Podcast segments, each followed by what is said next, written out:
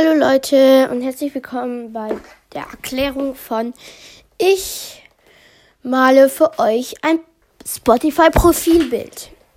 Und zwar ist es ganz einfach so, ihr sagt mir, was für ein Profilbild ihr wollt und ich zeichne euch das dann. Dann mache ich eine Folge dazu und dann könnt ihr das, wenn ihr wollt, wenn es euch gefällt, als ähm, Spotify-Bild benutzen. Genau. Ich hoffe, das ist soweit erklärt. Schreibt mir bitte unter diesen Folgen und auch, wann ihr wollt, eigentlich über die nächsten Folgen, ähm, was ihr gerne hättet. Und genau, das war's dann auch. Tschüss!